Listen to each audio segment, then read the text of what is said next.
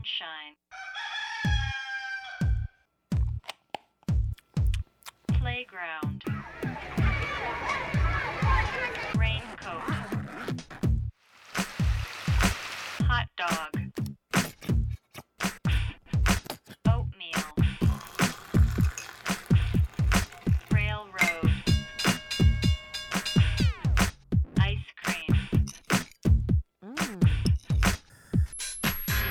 A B A B C A B C Darian。大家好，这里是 ABC Darien 初学者电台，这是一档由 ABC 艺术书展创办的播客节目。我们希望帮助大家从头开始做一件事儿，也鼓励大家在各自感兴趣的领域都可以开始你自己的研究和实践。呃，那今天的 ABC 编辑部的主持人来了一位新成员，你要不要先自我介绍一下？呃，大家好，我是陈嘉欣。然后另一位是我们的周月，大家应该上期已经听了他那期考古的节目了。大家好，对，我是张阿萌。然后我们今天请来了两位嘉宾，因为这一期的主题想跟大家聊一聊独立杂志这件事儿。然后我们也请来了两位我们都非常喜欢的独立杂志的创办人，一位呢是跟我们远程连线的艾米，来跟大家打个招呼吧。Hello，大家好，嗯、我是水象的创办人艾米，然后我在遥远的广州跟大家问个好。然后第二位嘉宾呢就是邱正老师，你也自我介绍一下。呃，大家好，我是 Demo 的联合创始人邱正。水象和 Demo 应该也是最近刚好发了新刊，所以可以请两位先介绍一下你们的新刊吧。好不容易盼出来新一期水象的，对这个艾米老师先来。呃，水象其实它是一本年刊，但是呢，我们第三期的周期比较久，做了一年半的时间，所以到今年的四月份才开始才发布了第三期的杂志。然后我们这一期杂志主要呃，其实想探讨的就是当代人跟自然的关系这样一个主题，就是我们为什么定义说是活在现代的人跟自然的关系。所以我们就在杂志里面采访了十一组这样子的来自全球的一些创意人吧，有一些他们可能是做生态艺术实践的，比如说郑波老师，呃，他是住在香港的大屿山，然后他一直在做一些跟野草相关的一些议题。然后还有采访了那个西班牙的一个建筑事务所叫 Sex Cano，然后他们就是我觉得是一个像自然朋克建筑师的这种角色吧，还有一些呃国内的一些年轻的呃创作人，包括陶艺家呃孙悦，然后还有 Random Cliche，他们是一个很年轻的设计团体。呃，其实我们 这一期内容很多，这两本杂志，大家刚拿到手，可能都会感觉它更像一本书，因为它们呃，无论从厚度还是开本上，其实都不像我们传统那样薄薄的一个大开本杂志那种形态。demo 这本也是，然后邱正也介绍一下你们新一期的这个 demo 杂志好。呃，第四期的话是去年呃十二月下旬上市的啊，第五期差不多六月六月下旬会出来。我们其实确实没有一个特别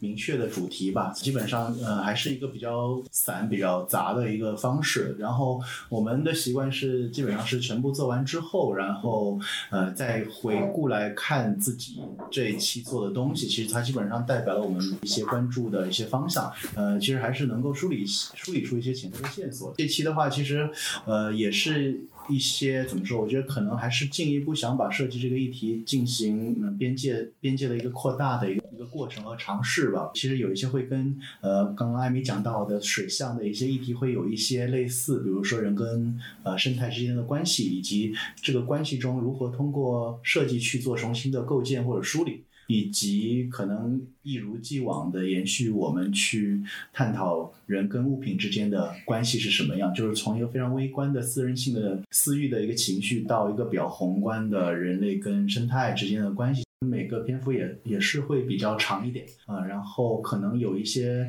议题，甚至大家看起来会觉得特别抽象，好像乍眼看上去可能跟所谓的设计或者说常规意意识中的设计不是特别有呃关系。其实这也是我们自己希望的一个目的，就是希望读者能够通过这本杂志去把设计这个概念进行进一步的拓展和延伸吧。嗯，好，那个周月出去了一下，本来这个问题是希望周月来问的，因为喜欢。杂志的人应该对艾米还是挺熟悉的，因为他也算是中国特别早就开始做独立杂志，最早的时候还是电子杂志的时候。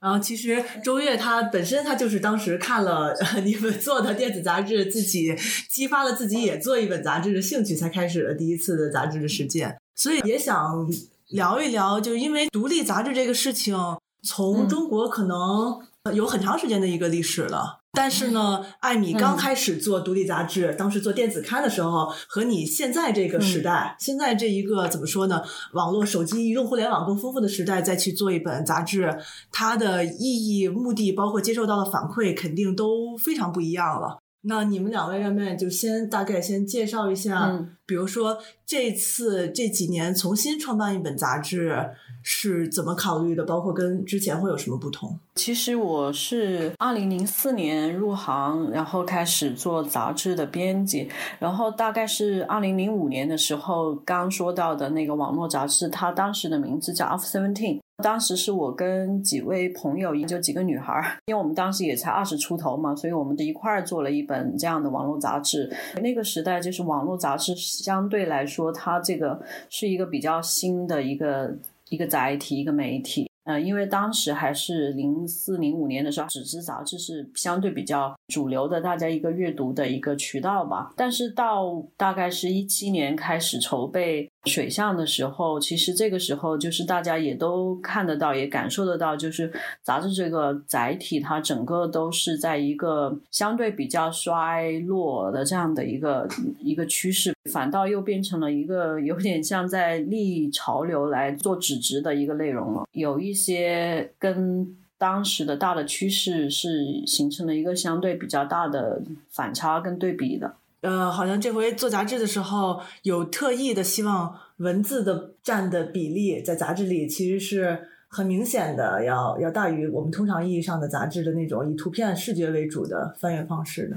啊、我觉得可能这是现在的纸质的杂志，就是它某种程度上作为纸质这个媒体的一个优势吧，就是你在网络上阅读的时候，相对对眼睛不是很友好的。就是我自己是很少在数字媒体上去阅读长文的，但是像我们这样篇幅比较长，如果有一两万字的话，就是你也可以分几次来阅读，其实是会好很多的。就像大家现在看到杂志的它的整个形态也在发生很大的变化嘛，尤其是这种自出版的杂志，就是大家可能花了很多心血在纸张的选择啊，然后装帧设计上面了。但是我们也也还是在去平衡这个不同的载体的内容的呈现吧。是，我不知道邱正是不是其实也也跟呃艾米老师有差不多同样的考虑，包括你们本身是一个设计工作室，大家以为你们做的一本杂志会是非常偏视觉的，但实际上里面文字也是很重的。是我们、嗯对会有这样的考量，因为就是刚刚艾米老师说的，其实确实是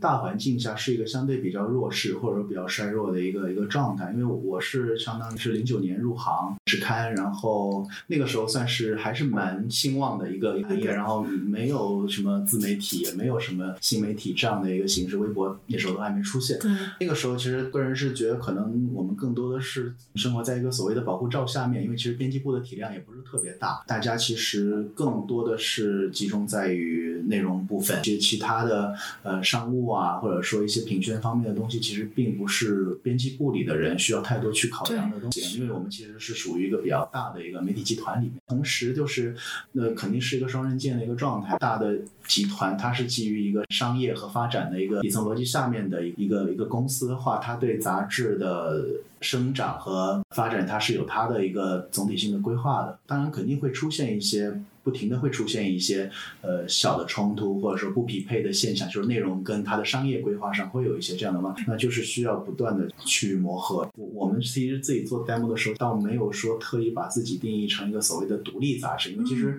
我们对于独立杂志这个定义，我们也其实不是特别清楚。说实话，啊不是特别清楚。对这本杂志的要求比较明确，就是它不是一个特别特别私人化的表达性的东西。我们希望能做一个内容的成熟度和完成度是相对比较高的，所以这决定了我们最后 demo 会成为这样的一个。状态杂志，对，所以我倒没觉得说刻意说一定要做成一个独立的杂志，因为我也不知道在这样的一个系统下是否能做到一个所谓彻底的独立。如果说用独立去说的话，可能就是说，可能这个杂志它体现的是呃我们自己个体或者说我们一个小团体。它的某一些价值观，且它没有被所谓的比较庞大的商业机构所裹挟也好、绑架也好，或者说控制也好啊，我们这是我们需要要去达到的一个效果。我想这点是不是艾明老师其实也挺同意的？就是其实两个人都不算是说我真的要做一本独立杂志，而是说我需要对自己要掌控的内容方向有把控。对，其实我觉得可能更多的是在内容上吧。我我自己做水象的时候，就可能从一个 Pages 的文档到一个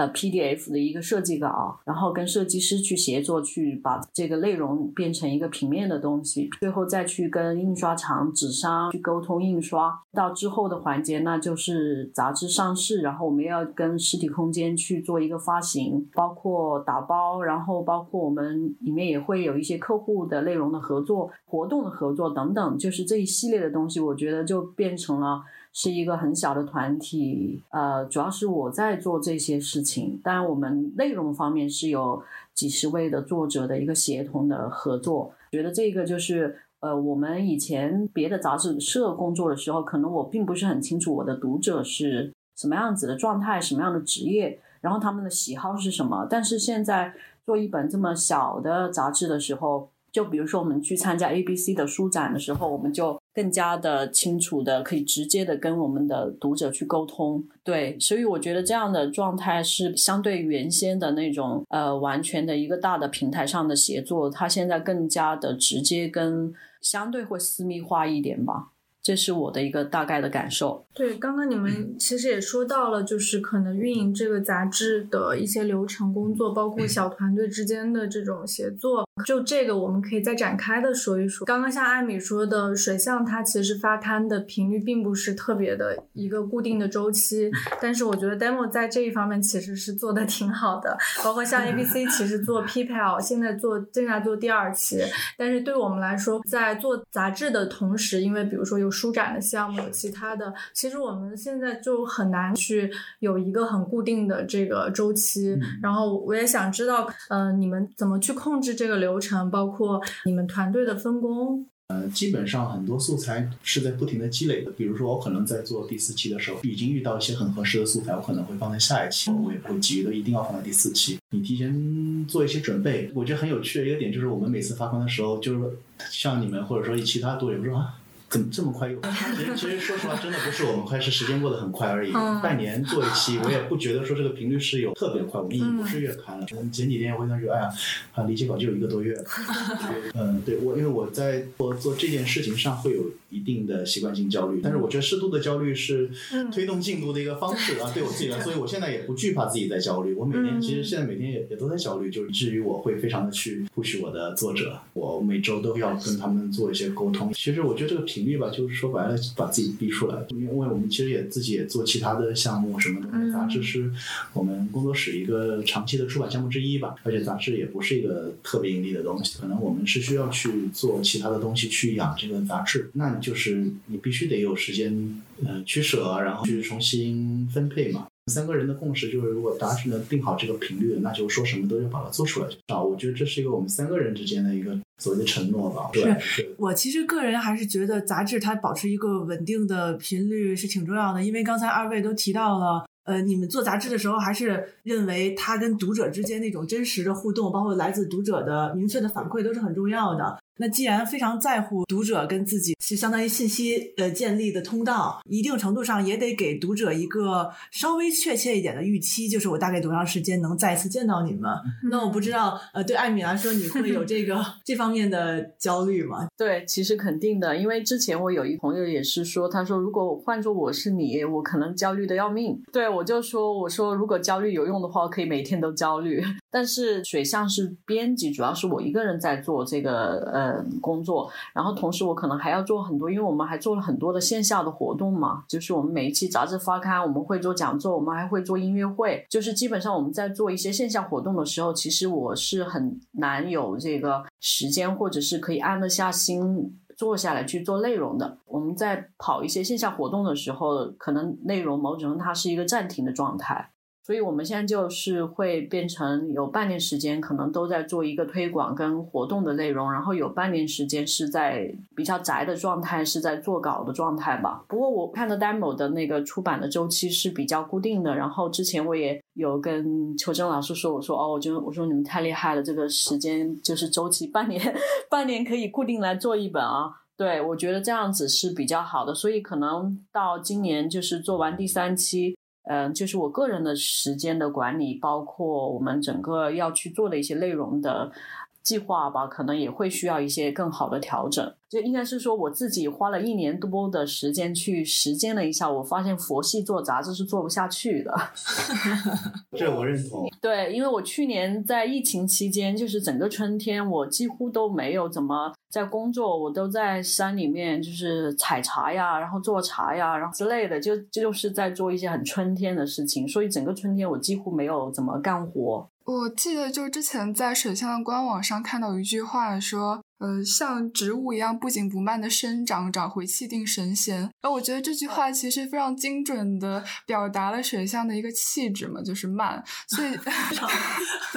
对，所以就也没有办法说你们杂志做的太慢，出刊太慢，就感觉是一个整体是非常一致的，和你们倡导的价值观啊什么。包括这一期的主题是自然而然。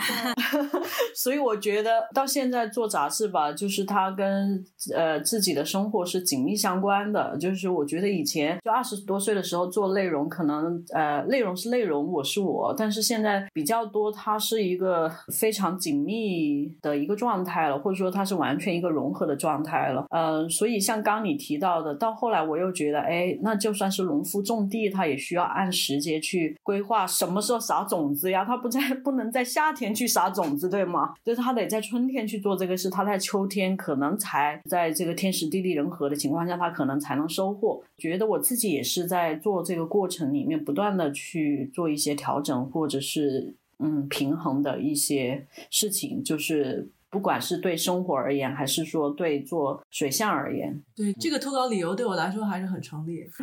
因为确实像像以前在传统媒体，它就是比如说它是月刊，我必须要每个月报选题会，我其实我没有任何的选题，我要找到一个选题去填这个版面。但是可能自己做这本杂志就没有必要这样，而更多的是我真正想做的一个选题。那这个选题可能就得需要，呃，从自己的生活中真正的长出来，而不是说我去硬找的一个选题。嗯，以前我工作的杂志是那个就是双周刊，对，然后我常常要做专题，所以有时候我就感觉我还没有完全把这个事情想好，可能我这个专题就要已经截稿了。是对对，周期会很快，所以我之前我也是看呃有去，就当时我们当时也做了一个稿子，就是采访那个日本的一个杂志叫。呃，生活手贴嘛，好像是。然后它里面当时呃，它的主编就是松浦弥太郎。对，anyway，反正他就是他说到他们的编辑部会有一个厨房，然后他们的所有的编辑都会在他们厨房那儿就是下午茶呀，然后做饭呀什么的。简而言之，就是他们的生活跟他们的呃选题是合在一块儿的。这样子的状态，我个人是很欣赏的。但是他们要怎么样能在他们既有生活，同时又能在一个周期，因为他们好像是呃月刊还是双月刊，我有点不记得了。就是他们能把他们的内容都做出来，我觉得也还是需要一个很好的协作吧。是，但是 Demo 好像的状况不太一样了，因为你们自己的表述也是，好像杂志更像是一个研究机构，嗯。而且虽然是设计师做的杂志，它不是在讲设计，而更多的像是讲设计学，就是社会学跟设计，嗯。包括它跟其他的各个跨学科之间的关系，是吧？嗯。所以感觉不是像呃艾米的杂志这样是跟生活。嗯对我个人而言的话，做杂志和生活并没有那么的区分得开，或者说做杂志也是我生活的一部分。嗯啊、所以我其实没有说限定自己每天几点到几点是我用来做杂志的时间，然后剩下的是用来做别的事情。其实也不是，因为这个东西其实还是非常呃发散的，然后以及我我的对接的人可能也不不一定跟我在同个时区，也不可能说跟我同一个节奏去做这个事情。嗯，直接说句特别底层逻辑的话，就是、我可以不做 demo。那我既然选择了做这个事情，那我对这个事情是有自我要求的，那就嗯我要按照我自己的要求把它做出来。但是你说到设计研究这个东西，其实我不觉得说我生活中会跟它有特别脱节的一些部分。那包包括你自己感兴趣的东西，可能就是在这个点上，以及很多所谓的设计的性的探讨，都是在生活中获得的。我也想补充一点，就是其实我们每次有时候做讲座也是有，常常会有读者问我们说，你们的主题到底是怎么定的？像我们杂志也是一样的，就是它的主题或者它关注的内容都是来源于你对生活的感受。第一期的时候，我们当时也是没有，并没有以先定一个主题，然后才去做内容，也是把内容都做完了，然后才得出一个线索，就是说，哦，原来这一些我们现在寻找的这些受访的对象、报道的对象。他们其实都是他们的作品，都不仅是关注自己或是自己的精神世界是什么样的，他们的作品很多的一个很重要的点是，他们是跟整个社会有一个连接点的。无论他是去关注整个呃日本东京地震灾灾后的整个社会的一个环境，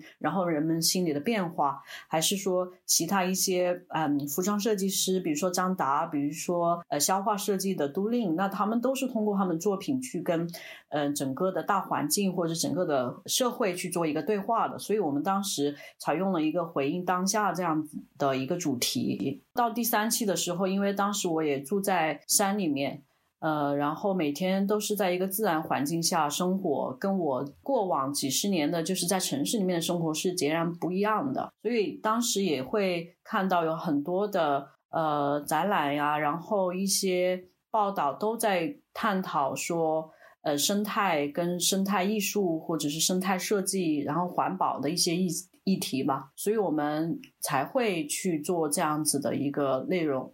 所以基本上它都是源于。编辑，然后作者，然后这一个群体他对生活本身的一个感受，然后去做了这样子的内容。嗯，我觉得这样的内容，它应该按道理是说，它应该会更有机一点，就是它是一个来源于你生活本身的一个呃内容的呈现。大家一块儿去摸着这个绳子去往前走，然后去找到一些每个人在路上看到的不同的风景，然后可能每个人对同样的事情会有不同的。呃，观点或者是一些评论，所以我觉得这样子会更更有生命力吧。啊，那这样的话，是不是意味着这种类型的杂志，实际上它是没必要像传统杂志一样给自己定下栏目的框架的？因为有一些稿件之间的关系，可能不像是传统杂志那样，我有一个美食板块，我有一个美酒板块，然后这样我要我要把它东西填进去。它可能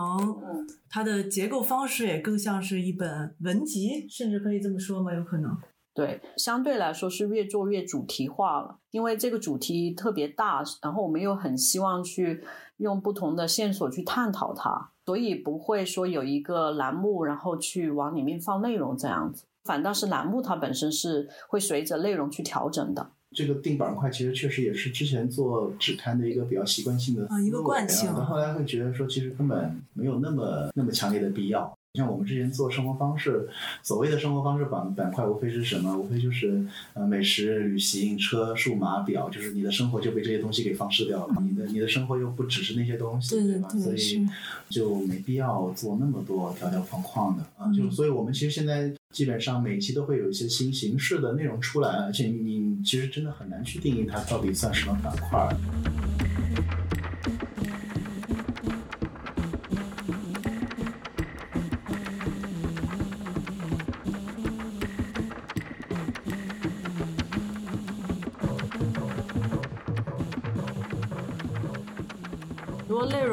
是采访为主的，而且特别是这种很时间跨度很长，然后很深度的采访对谈。那在我们去邀请这些嗯采访对象，包括跟他们的这种邀稿，我觉得应该跟以前传统的杂志的可能也不太一样，就是更加是会有一个有机的交流。在我们自己做杂志的经验里面。这个过程中的很多变化，其实是来源于他们给我们的一些反馈，包括可以合作讨论出一些新的形式来，嗯，呈现这个东西。对于采访你对谈的这个过程中，有什么有意思的事情可以分享一下？其实我们比较少是去约稿的形式，我们大部分的形式是也是会固定下这个采访的对象，然后再去找我们觉得合适的。比如说，我觉得第三季有个有趣的时间点啊，就是我是二零二零年一月初的时候去到了呃香港的大屿山，然后去拜访郑波老师，因为他当时是住在一个渔村里面，一块儿就是走在海边的时候，他当时也说到说中国跟欧洲的这种卫生的状况，然后就说中国人跟万物的关系太近了，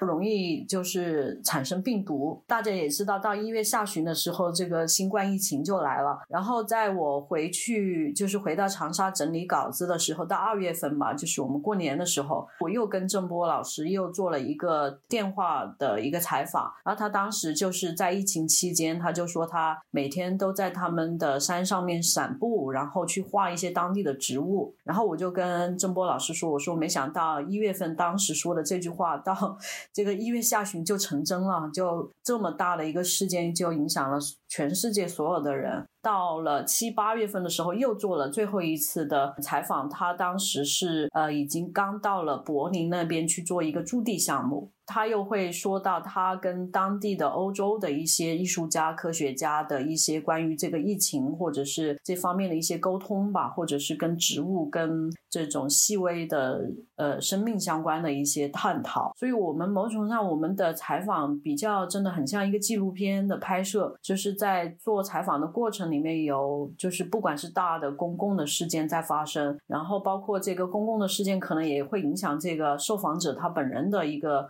一个路径，或者说他探讨的内容也有可能发生一些改变。呃，我觉得这是一个很好玩的一个，就像打乒乓球一样的。我觉得有时候就是我们跟采访对象之间，我们有一个关注的点，我们可能会不断的去把它梳理出来。这个可能是过去自己就是工作的时候做杂志不太能实现的一个东西，就是因为过去的采访可能我们都是一次顶多两次，可能一两小时的一个采访而已。但现在我们希望是更加的，某种程度上也是在帮助那个受访者做一个梳理。我们这边其实基本上，我觉得一直都还挺幸运，是确实有非常呃能能遇到非常优秀的一些生好人啊，这是我我们觉得对我们来说是非常非常宝贵的一些经历们其实基本上现在跟撰稿人能能够形成一个互相合作的一个关系，就是不见得是说我们主动性的去找他去，基本上我们现在撰稿人都是基本上每每每天都会有沟通的一些很好的他也会自己啊，然后每个人都会有自己专注的领域在，互相分享一些我们最近在做的一些事情以及一些。观点性的东西，然后会在这样的交流中，会创造出一些我们觉得比较合适的一些选题以及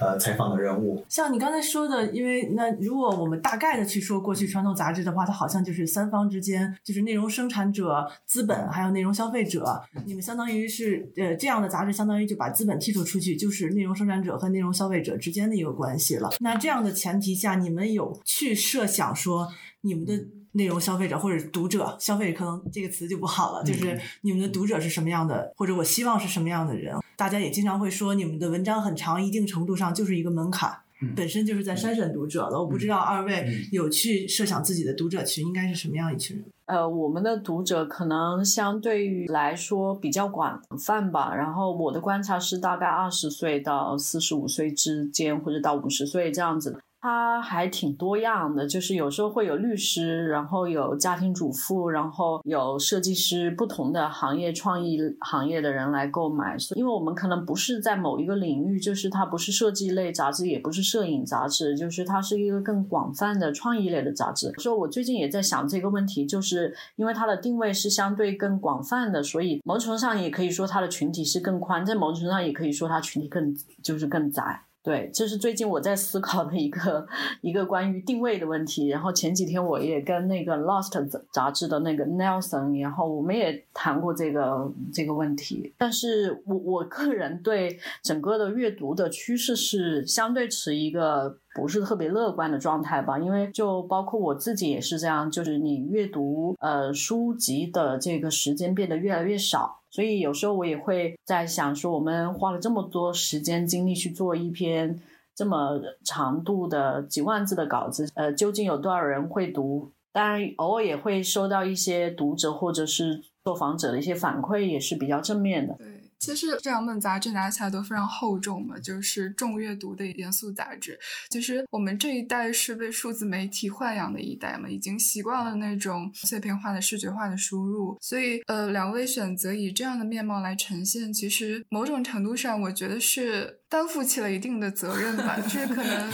是不是在等着读者去成长，有有这样一种希望和期许。首先，这是我的个人选择，我没有那么沉重的历史使命感。其实。读者群，呃，根据我们后台的微信后台的一些粉丝的状态以及呃受众，就是回馈的受众，其实基本上，呃，肯定就是绝大多数还是在从事跟所谓设计或者创意相关的人，视觉有关的工作，呃，或者说是品牌里的某些设计类品或者创意类所谓生活方式品牌里的一些负责人看下来的状态啊，还是比较集中。但这个东西是不是存在一个所谓的筛选，这个我没办法去说，因为我们并没有特别刻意的去做。读者的筛选，那既然做了这样的杂志，它就根据这样的一个杂志的存在逻辑，就吸引来这样的人啊，所以也这也没什么好说。而且说白了，我我还是觉得说，呃，也没有那么大的野心，说我要影响到所有人，这也不太可能啊。就是你通过你自己力所能及的力量，能够跟一部分人形成互动，然后他们再去传递他们自己想要去传递的东西就好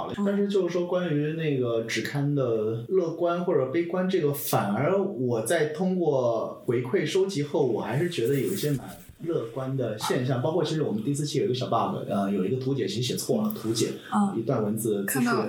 对对对对，我们发了后来发了声明嘛，呃，发声明之前已经收到无数的微信对谈的邮件，说明大家是真的读了，这是让我们比较欣慰的啊，我觉得呃，以及就是我们在分享会的时候，呃，很多就是后面会有一些 Q&A 环节，大家会提一些问题，都是一些提的非常。细节性的东西，就是你肯定是读过以后，你才会有这样的问题出来。我不能说悲观，因为我确实不知道说大环境大家就一定可能去更趋向于呃虚拟的或者数字性的阅读。我们其实也不是说必须非做只看不可的一个一个状态啊。我我们只是觉得说这些内容它有存在于纸刊上的逻辑，所以我才用纸刊这个媒介把它做出来啊。我们并不是怀着一种复古的情怀去去做这样的一个东西，我也不惧去去抗拒。说哎未来可能会有视频，我们微信时不时也还在发，觉得说什么样的内容适合在什么样的媒介去去传递就好了，所以嗯，没有那么沉重的呃使命感，只看复兴这种东西没有，真的没有啊。就是至于只看能走到哪一步，你说实话我们也不知道。根据目前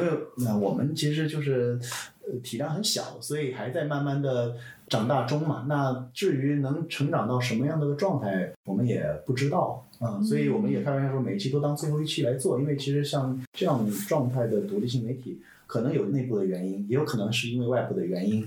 它可能就消失了，或者说停停止了，这个是说不好的。所以那每期你尽量不要给自己留下遗憾嘛。我们是抱着这样的一个心态去做的。我其实之前也做很长时间杂志嘛，嗯，就是有时候会跟这些传统媒体的人聊起杂志这样东西。呃，像我们虽然年纪大家不是特别一样，但大概还算是一代人，就是我们小时候。长大的过程中，杂志是非常重要的一个信息获取的渠道。我跟艾米老师可能更像一点，我也是从摇滚杂志啊这些的，在朋克时代，当时自由音乐这些开始看起，后来开始自己做杂志。但是那个年那个年代，好像真的是每新一期，你非常迫不及待的去得到它，因为它是你了解这个世界的窗口。甚至我就记着有一次，我查一个资料，查的是一百年前的某一期《纽约时报》的，它就会在它的首页上，就是一个很小的豆腐块儿，说巴黎的大雕塑家罗丹他。发生什么什么事儿？那我就能想象一百年前的人，我走在纽约街在街道上，报刊亭买一本报纸，我一下知道巴黎发生了什么事情。就是那是一个很重要的信息获取渠道。但是它在今天，杂志如果我们把杂志把它视为一个信息打包的那么一个方式的话，以杂志这样的图文搭配的，包括信息整理的打包方式，已经不是现在大家获取信息。最好的方式了，呃，因为呃，互联网的出现，包括互联网上各种各样结构的呃信息的出现，它可能像杂志这样，我每期无论以什么样的结构去梳理，这样一个信息包，已经不是现在人们最需要的了。但是它反而带来了一个好的结果，就是那杂志有可能会渐渐的被大众媒体所抛弃，但这个世界上并不是只有大众媒体嘛，就是我们现在，嗯，我也在想，为什么现在有这么多人开始重新做杂志？也许就是因为，呃，当大众媒体，比如说那些我目标是几亿读者，至少几千万读者，这些大众媒体不再依赖杂志这个信息载体的时候，呃，反而一些。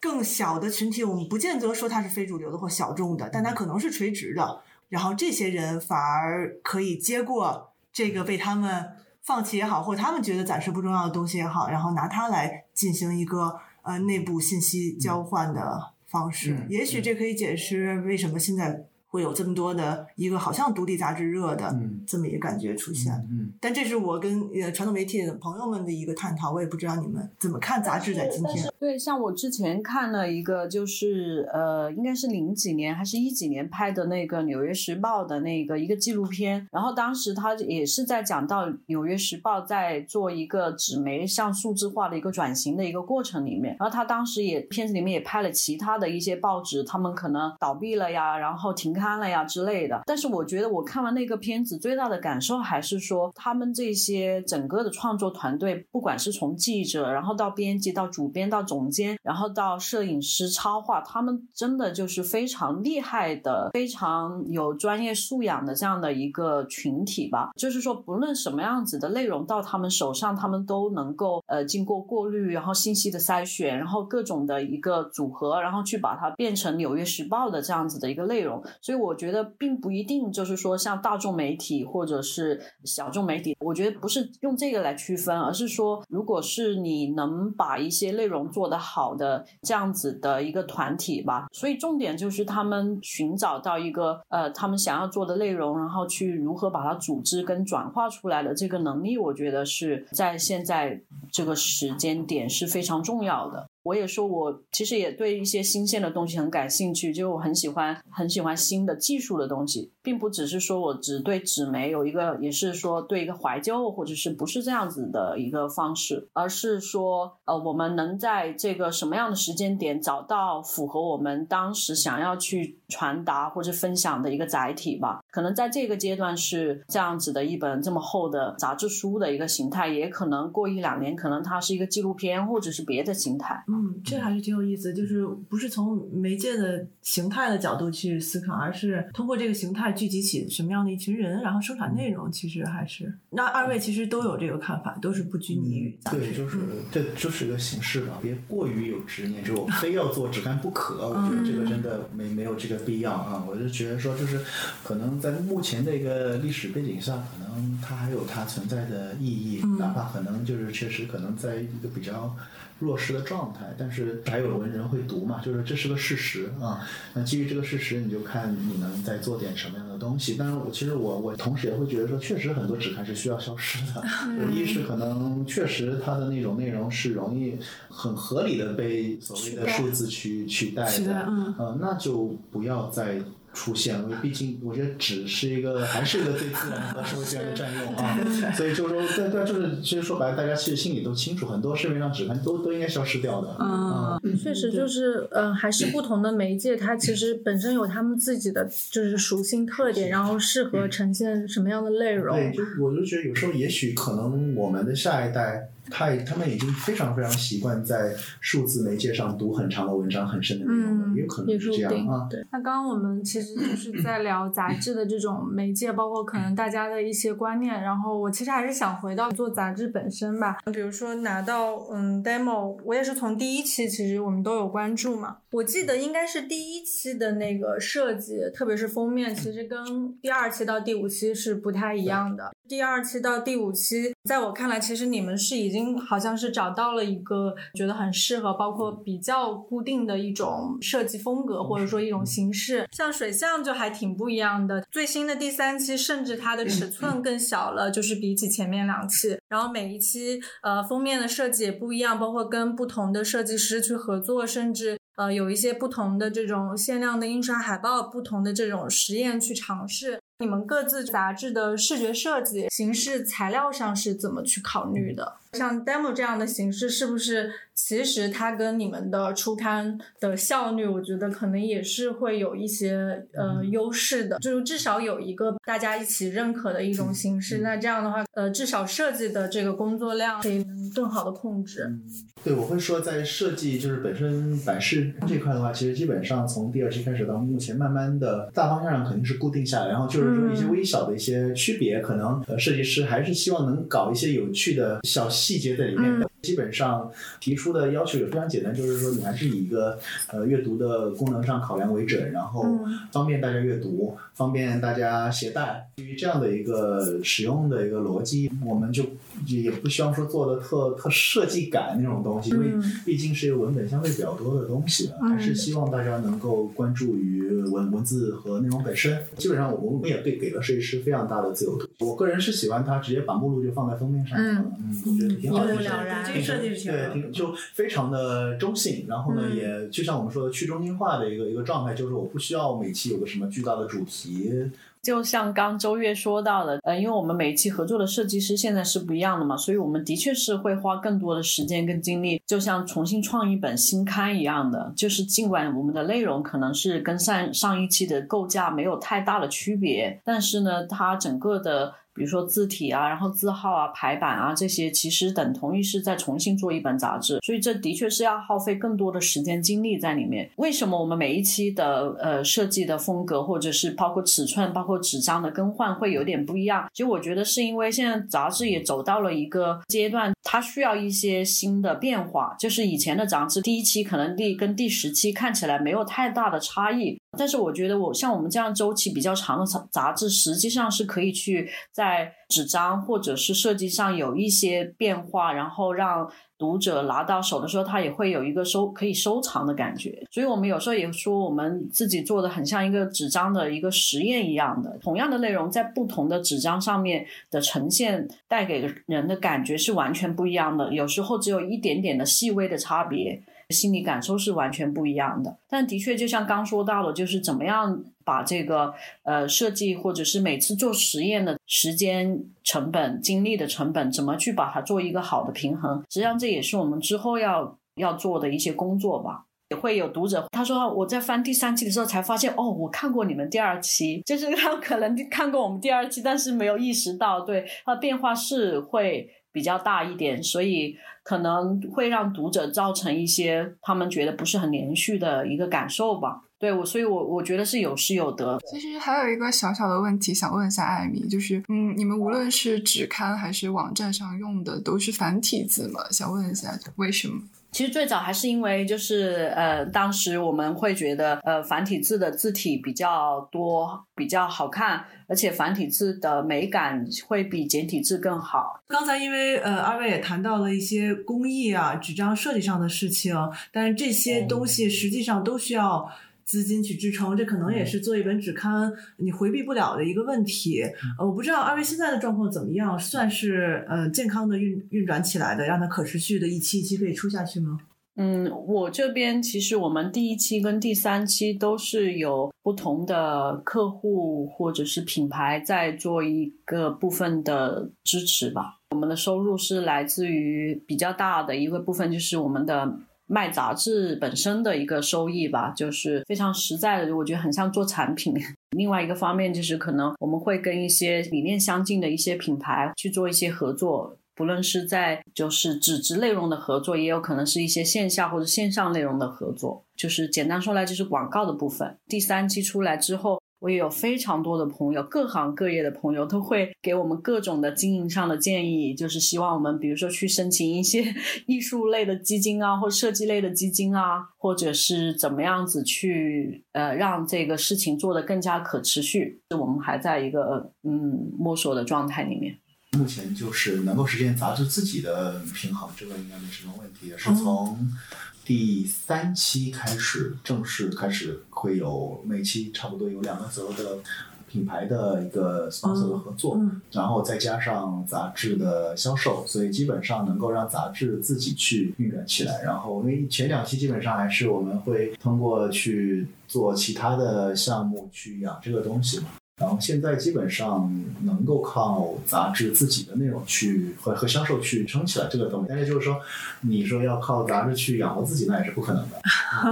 很现实。我觉得杂志就做书也好，做杂志，或者说哪怕是整个产业开书店，嗯，都会相对比较辛苦一点啊。就是说它。就不是一个以经济增长、以财富为标准的经济增长为导向的一个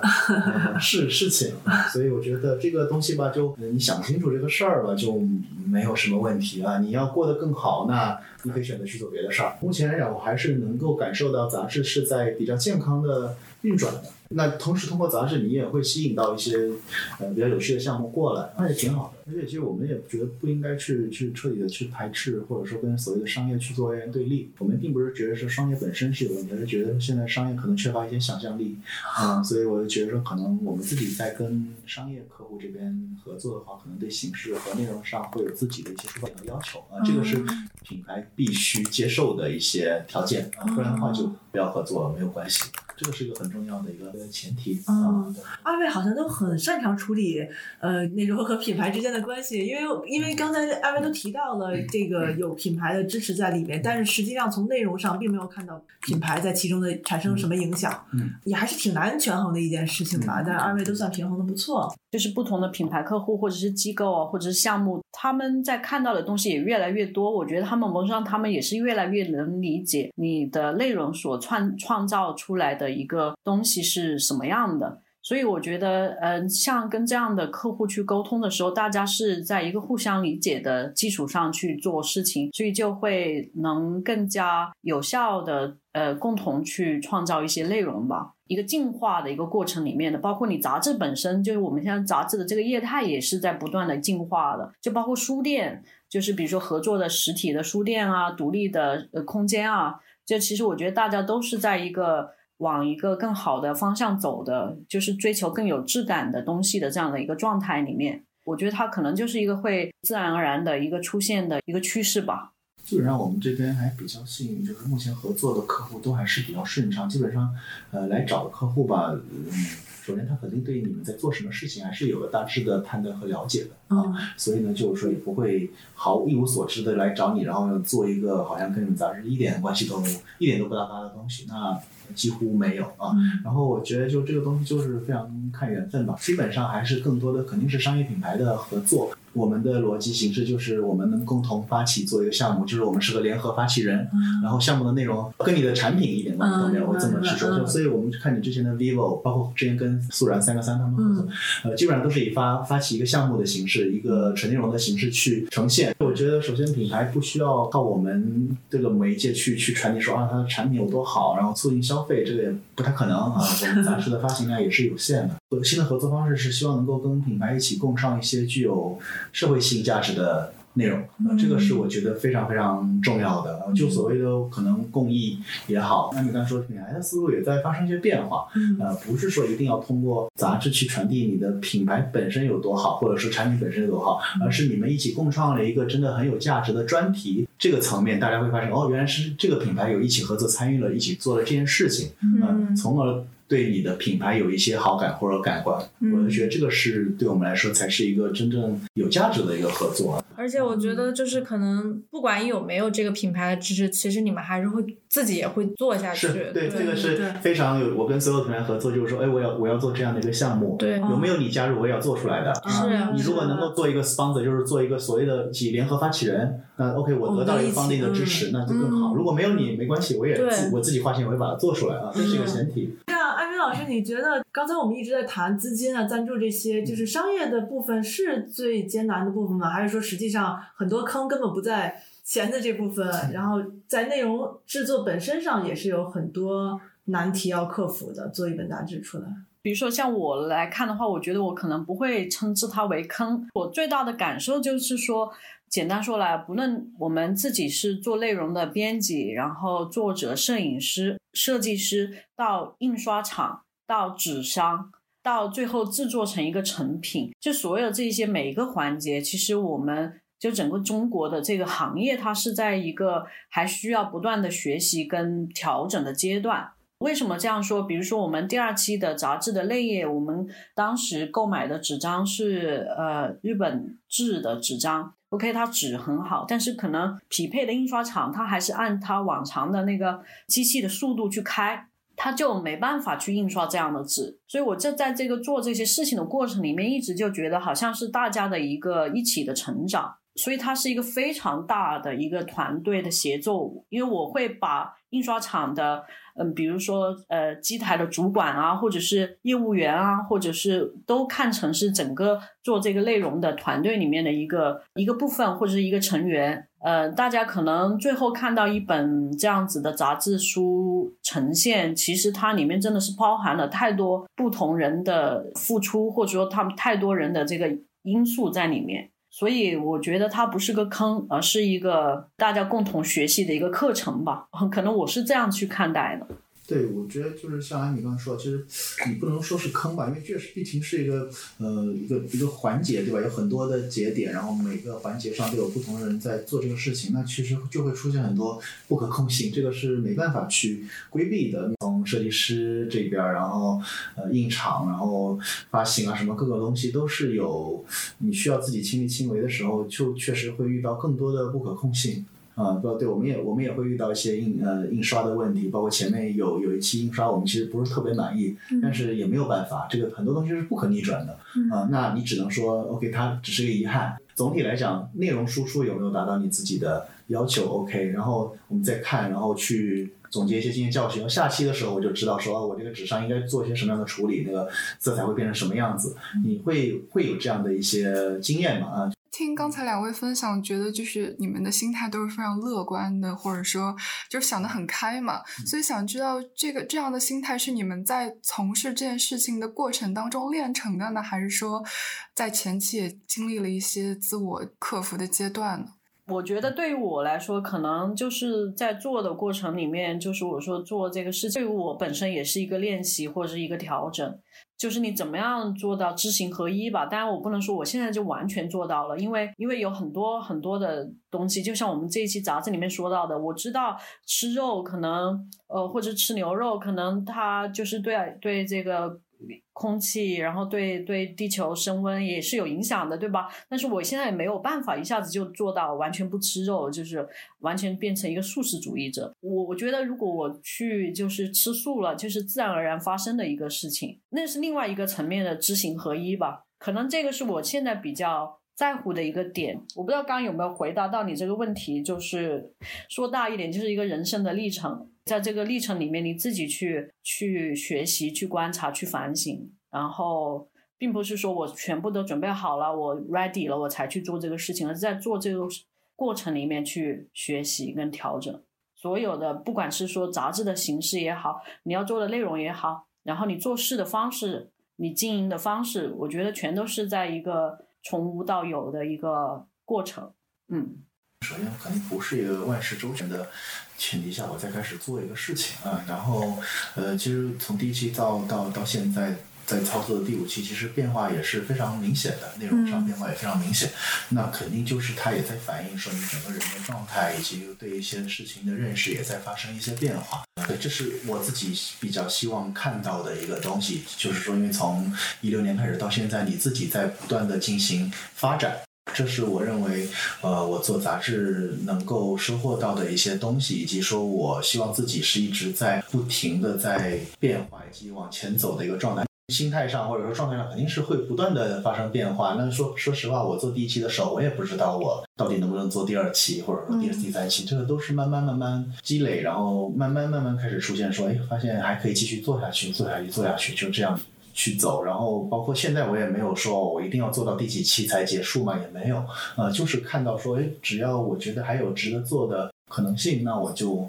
再把它实现出来啊。至于什么时候停掉，那也也不好说，这是一个非常综合性的一个结果的考量吧。毕竟吧，我还是觉得说我们两个也之前都有。比较久的做纸媒的一个一个经验从业经验在，所以呢，基本上对很多东西的积累出来的一些直觉上的判断。那我还想就是问问你们，可能对现在国内独立杂志的一些观察吧。ABC 艺术书展本身，我们的展览内容里面有一块很重要的，也是杂志。但其实就是我自己的观察来看，其实前几年。嗯可能是一八年的时候，因为我们杂志其实是会有一个在参展方里面是一个单独的分类，艾米知道的。啊，我记得一八年、一九年的时候，这个栏目下面可能只有两个参展方，可能我也会觉得就是好像越来越少了。有一些，比如说我知道的，呃，有一些可能做了两期就停了。然后，但是在这两年，我好像觉得又开始做独立杂志又多了起来，而且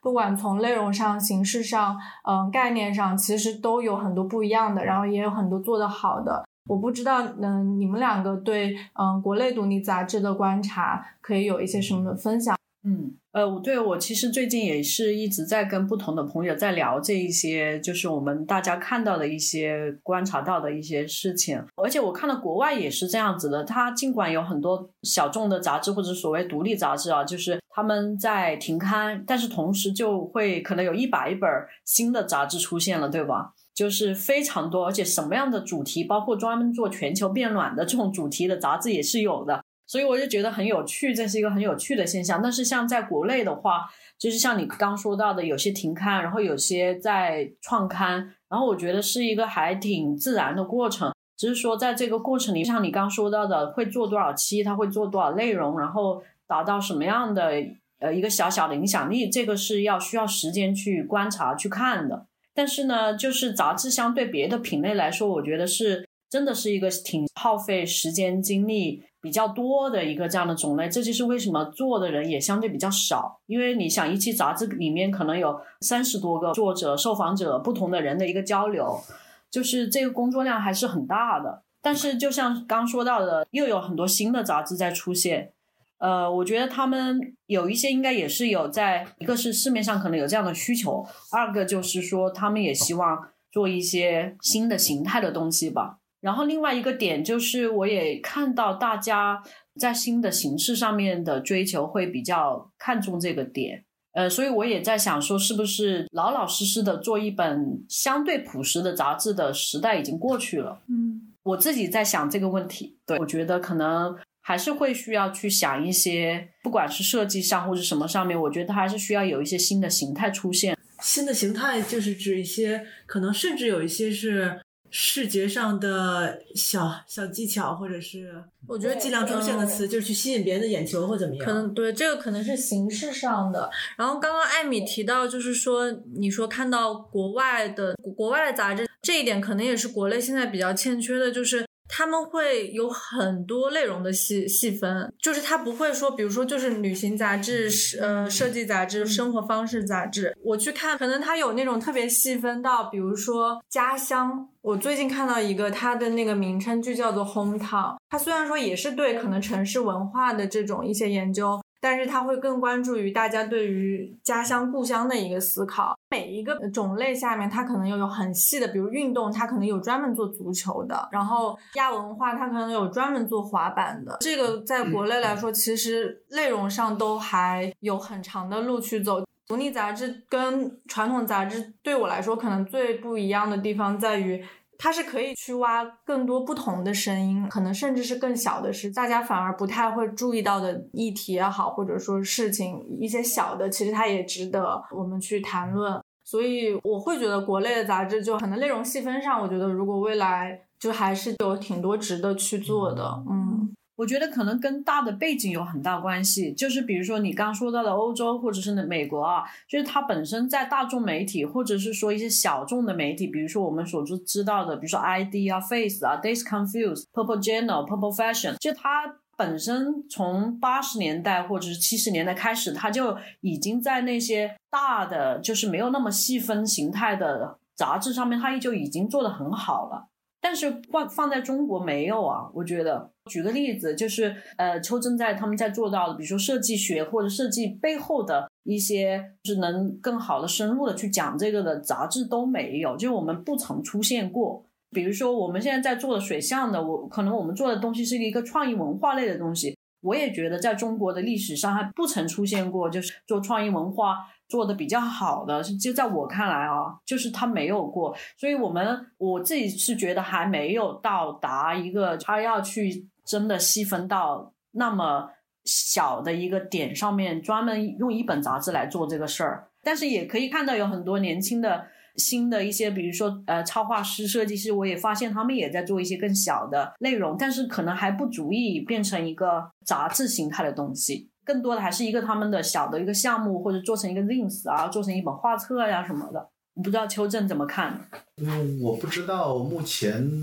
其他人是一个什么样的状态，但是我是觉得说，慢慢的会当每个人有更多选择权的时候，呃，这样的东西就会越来越多，这是肯定的，哎。基于当下的话，我会觉得说它是一个开始啊，确实整个大环境我没有看到特别丰富的东西，嗯，但是我不觉得这就是一个最终的形态了，就是一个必经的过程。刚才艾明老师说的也是，每个人的你们涉及到的议题都是生活中自然而然产生的关心的事情，但是这样的事情，呃，居然之前没有人讨论过，其实这也是一件挺挺奇怪的事情。是一方面你要觉得讨奇怪，一方面也会觉得说，那终于有人开始讨论了嘛，啊。对吧？这也是个从无到有的过程。而且刚提到的，就是因为毕竟做公号或者是做数字媒体，现在为什么？它是没有门槛的，几乎是没有门槛的，就是所有人只要有一个手机，你就可以注册，你就可以发内容，有图片有文字，或者是甚至现在都不用这个。我觉得是直播，就是让这东西变得更加没有技术了。就只要你还活着，你有一个手机，你就可以产生内容了，对吧？所以我就觉得它实际上是把一个很有技术的东西变成了一个相对来说啊就是不需要技术的东西。举个很简单的例子，比如说我现在想要印一个三百本的一个小的画册，那我就会去。考虑我是要去找印刷厂呢，我还是找 Riso 呢，我还是找丝网印刷呢？它是一个整个行业去支撑你做这个事情的，它得有这个行业的存在。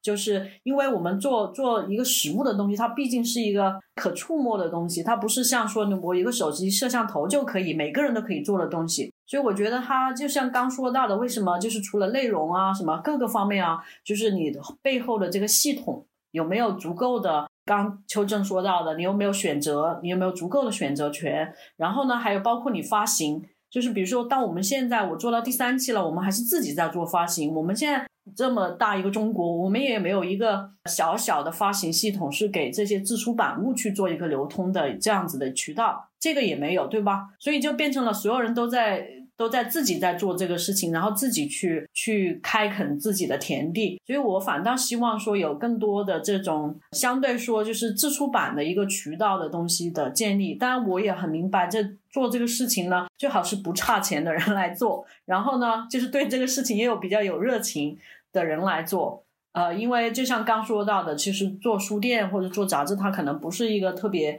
盈利的事情。去做这样的一个发行渠道，也同样是这样子。我觉得这些东西，就是如果能够慢慢看到它有出现、有发展，我觉得它就是更加良性的。所以有很多人，比如说会对书展也有一些非议啊什么的，但对我来说，我觉得书展很好。就是不管它是一种潮流也好，然后青年人文化新的消费方式也好，我觉得至少它让更多人走进去去接触这个事情，我觉得就是很好的。它打开一扇门嘛，就这这扇门里面进去的人。他有一百个人里面，他有二十个人真的是对书感兴趣的，还说八十个人是赶时髦的。那八十个人赶时髦的里面，可能又有二十个人因为进了一次书展而对这东西发生了兴趣。所以我觉得就是一个特别好的好的方式。所以我觉得除了书展，然后这个流通的渠道，然后更多的这种小小出版、小印刷的这种工作坊，或者是小的印刷厂，就是如果出现了这么多。形式多样的配套的一个体系，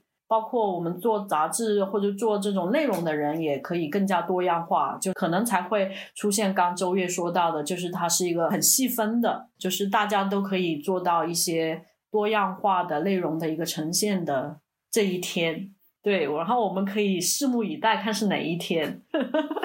好的，对，其实聊的差不多了。然后两位刚刚其实比较抽象的谈论了，就是自己对于整个独立出版或者是国内独立杂志生态的一个观察。所以想最后再请两位具体的分享一下，除了呃水象和 demo，你们还有其他在关注的一些独立杂志吗？国内国外的都可以，或者是停刊的也可以。我我自己其实是一直会比较喜欢自然系的一些内容，所以我会买那个西班牙跟英国的那个 The Plant Journal，然后还有之前我也有采访过那个英国的 Hole and Corner 杂志，但是呢，我都发现这些杂志渐渐做的不是我喜欢的东西，他们字越来越少了，就是你翻一百页，可能就只有十页是有字的，就是所以我觉得他们是在很明显的在变化。就是这一类型的这种已经出了可能有个十期、十几期的杂志，他们在非常大的变化。对，然后另外一本就是那个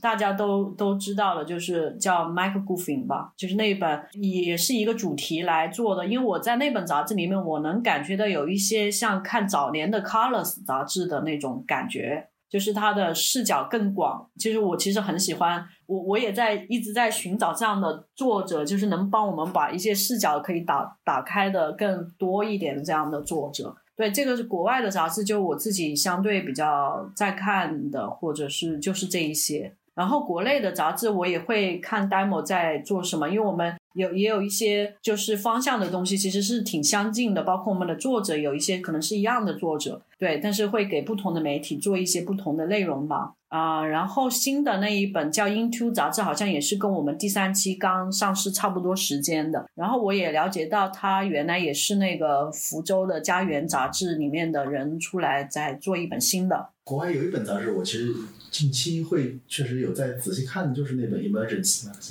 呃，那个那你应该也知道啊，那个是我我发现以后，我我分享给我们一个共同的朋友，然后呃，因为他从网站到他的纸本的杂志都非常有趣啊，我觉得这是一个我个人比较能够有代入感的一个关于呃生态问题探讨的一个杂志，因为它不是用一些特别呃道德绑架式的或者说严肃数据式的东西去传递一些东西，而是以。比较更呃情感化的东西，包括他其实很多科学家，很多呃数呃数据学家、环境学家、科学那种特别理性的人约约他过来写一些非常非常情感性的一些文章，会让我觉得特别特别有趣嗯，而且我会发现这些人怎么可以写那么好，就是确实是确实写的非常非常好的一些一些一些东西。呃，网站也是有非常多形式，就比如它也有博客。也有呃视频，也有各种各样的形式，然后做整整体的一个状态会让我觉得呃非常好，以及嗯，我觉得环境这个东西其实嗯怎么说呢？因为这肯定是个未来的一个大家都会共同面对的一个事情或者一个话题，或者说无无无论是可持续，然后绿色循环这些东西啊，以及是就是整个人类命运共同体的一个走向的东西啊，我其实比较喜欢去看一些杂志的视角。就是说，像刚刚那本杂志《Emergence Magazine》，它其实已经脱离了人类人类中心的视角去去看待一些问题啊，这个是对我我们自己来讲启发非常非常大的。以一个近期吧，我觉得近期会会会让我觉得说，看完以后很多文章是确实能能够打动到我的。对设计类的，其实国外确实有非常多设计类的杂志，或者说一些偏跨学科，像艾米刚讲的那个 Mark Guffin，然后呃，包括之前出的一些像那个 Dirty Furniture 这些，我觉得可能在国内已经算是挺火的一些，呃，比较专注在。探讨某一件物品跟人之间关系，或者说它的社会属性的这样的杂志，其实包括还有一个每每期一条街那个杂志，是不是 F 打头的？我还买了一对，就它每每期就是介绍一一个国家一个城城市里的一条街。好像去年做的是台北的。啊，对，做过台北，但第一期好像是柏林的某条街，我记得。对，就是对，确实你会能感受到这种丰富性，呃，以及非常非常多的呃表达方式。嗯，啊，对，其实。我们我们当时采访那个郑波老师的时候，他也是跟我推荐的那个 Emergency，但是我没有看过他的杂志，然后我就看了他的网站，因为他说他说那本杂志会更实际的去给读者推荐一些在生活里面可行的一些事情，一些小的 tips，一些建议，就是你可以去练习的一些建议。我也是能明显的感觉到，就是我们在做选题的上面，包括我自己也是这样子的。其实我是觉得我需要更多的借鉴，呃，更多的好的作者，然后他们的眼睛去看更多有趣的东西，或者受访者他们的眼睛。对，所以我其实也还蛮期待说，现在年轻一代的九五后或九零后的一些年轻的作者能加入进来。对，如果就借你们电台做广告，如果有这样子的作者想要去做一些这方面的内容，可以来联系我们。嗯，对，我就希望能够有越来越多有趣的个体或者小组织能够出现，因为我觉得。呃，自上而下的系统改变，我们是控制不了的。嗯作为个体来讲是控制不了的。嗯但是我觉得，那我们是否能够尝试从自上呃自下而上的一个方式去去传递一些，对吧？火把也好，或者说是做一些不约而同觉得有正向意义的一些事情、啊。嗯我觉得可能换一个视角，可能可以让人更乐观一些。对嗯，像你刚才说的，大家有一些小的团体出现，或者一些小小的联合、小的自上而下的生态、小的生态开始出现并连接起来的话，你们会有什么建议吗？任何都可以。艾米老师的建议就是有有志之士一定要给我投稿，是吧？就是我们每次讲座也会最后分享的，就是一个所谓的兴奋工具的东西，就是尽你所能的去做你现在最让你兴奋的事儿，然后不要对这个结果有太多的执着或者期待。简而言之，就是无中生有。对，这是我的 一个建议。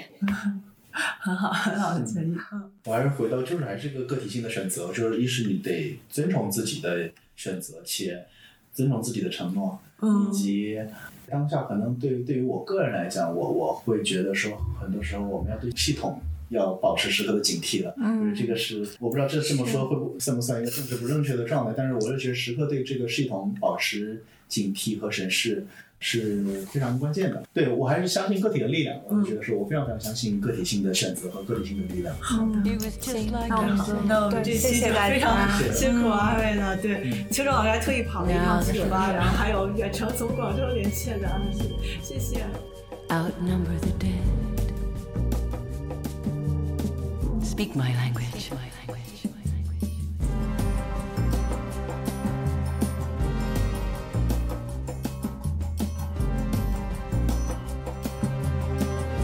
Hello,